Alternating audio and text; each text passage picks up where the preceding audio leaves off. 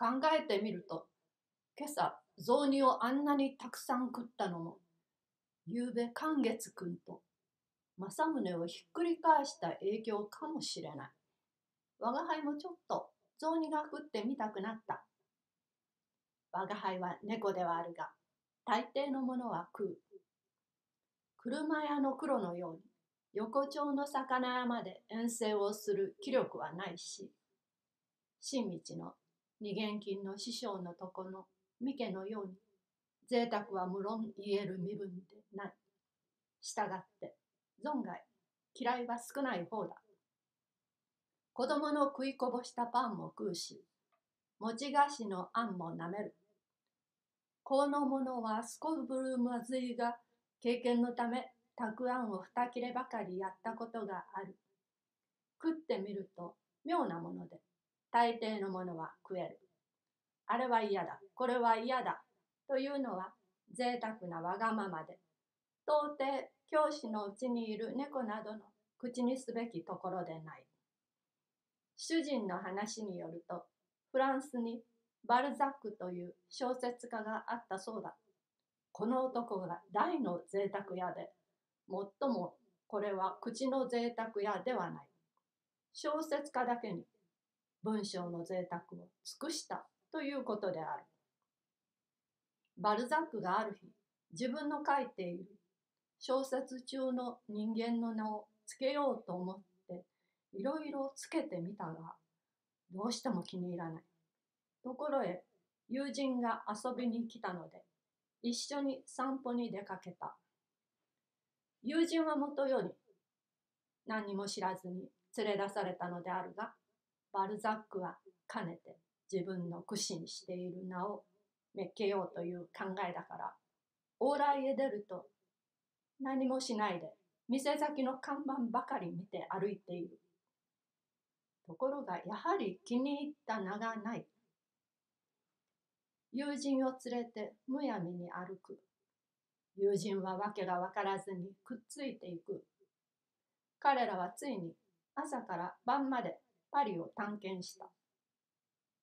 その帰りがけにバルザックはふとある裁縫屋の看板が目についた。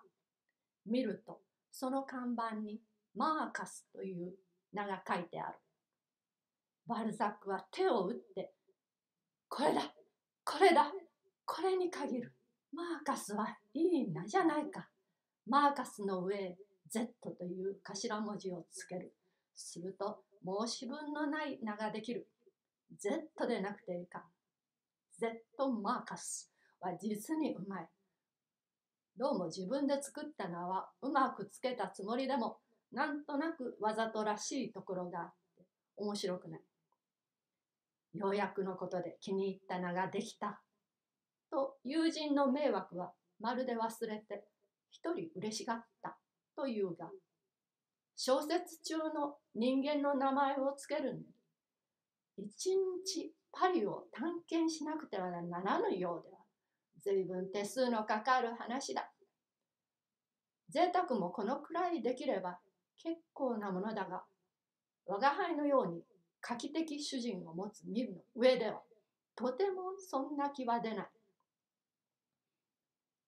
何でもいい。食えさえすれば。という気になるのも、境遇の力しむるところであろう。だから今、雑煮が食いたくなったのも、決して贅沢の結果ではない。何でも食える時に食っておこうという考えから、主人の食い余した雑煮がもしや台所に残っていはすまいかと思い出したからである。台所へ回ってみる。今朝見た通りの餅が今朝見た通りの色で碗の底に膠着している。白状するが餅というものは今まで一遍も口に入れたことがない。見るとうまそうにもあるしまた少しは気味が悪くもある。前足で上にかかっているナッパをかき寄せる。爪を見ると餅の上皮が引きかかってネバネバする。嗅いでみると釜の底の飯をお鉢へ移す時のような匂いがする。食おうかな、やめようかな、と辺りを見回す。こうか不幸か誰もいない。おさんは暮れも春も同じような顔をして羽をついている。子供は奥座敷で、なんとおっしゃるうさぎさんを歌っている。食うとすれば今だ。もしこの木を外すと、来年までは餅というものの味を知らずに暮らしてしまわねばならぬ。我が輩はこの刹那に猫ながら、いつの真理を監督した。得難き機会はすべての動物をして好まざることをあえてせしむ。我が輩は実を言うとそんなに雑煮を食いたくはないのである。